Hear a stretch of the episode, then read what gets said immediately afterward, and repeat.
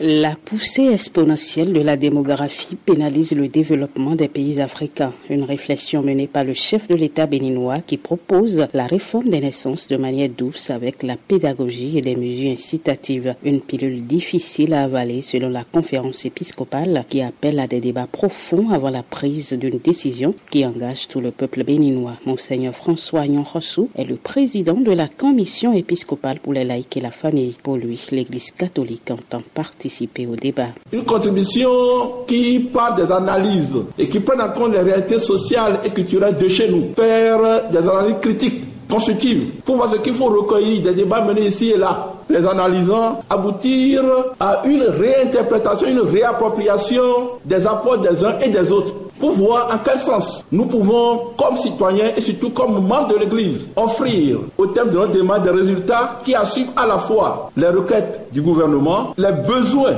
de notre pays et surtout qui assument pour accueillir la lumière de l'évangile. Pour certains dignitaires des religions endogènes, il n'y a de richesse que d'hommes. Les discours officiels pour trouver la solution, parler d'un hypothétique développement, je dis, ces discours-là sont nous, les Africains, c'est pratiquement notre force. Et c'est juste là, on n'a pas compris que c'est notre force. Moi, je le dis haut et fort, c'est l'occasion d'alerter le peuple béninois qu'il doit faire tout pour ne pas se laisser embarquer par un vent qui n'est pas le nôtre. Faisons très attention. Si certains sont pour le débat, d'autres le rejettent catégoriquement et pensent qu'il s'agit d'une perte de temps et une dilapidation des ressources déjà insuffisantes. Jean Zonon est le vice-président de l'Institut international de recherche et de formation INIREF. Il estime que le gouvernement laisse de côté les questions essentielles. Les questions qui se posent au Bénin ne sont, posent pas les problèmes de population, de surpeuplement, mais des obstacles réels à son développement qui constituent le pillage de nos ressources, la question de l'école qui formente la jeunesse, pas pour la résolution de nos problèmes, mais visée à l'extérieur et qui crée le chômage, la question de limitation des naissances, c'est arbitraire. Il recommande même que le gouvernement ne gaspille pas les sous pour aller organiser cette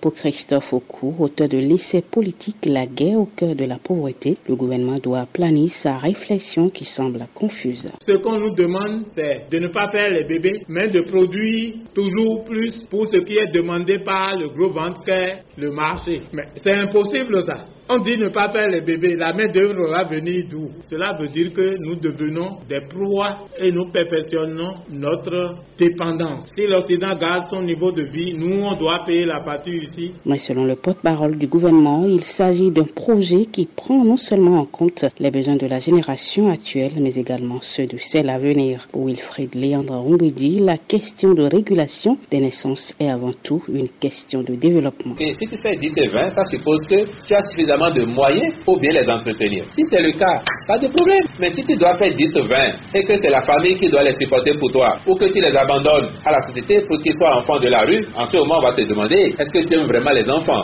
Si on aime les enfants, on ne les fait pas venir pour les faire souffrir. Qu'elles soient nouvelles ou endogènes, toutes les religions appellent le gouvernement à mettre l'homme au centre des questions de développement. La limitation des naissances, quelle que soit la procédure, viole les lois divines et empêche l'humanité de s'accomplir dira le cadre de concertation des confessions religieuses qui n'a toujours pas digéré le vote de la loi qui autorise l'avortement. De Cotonou, Ginette Fleur dans les Afrique.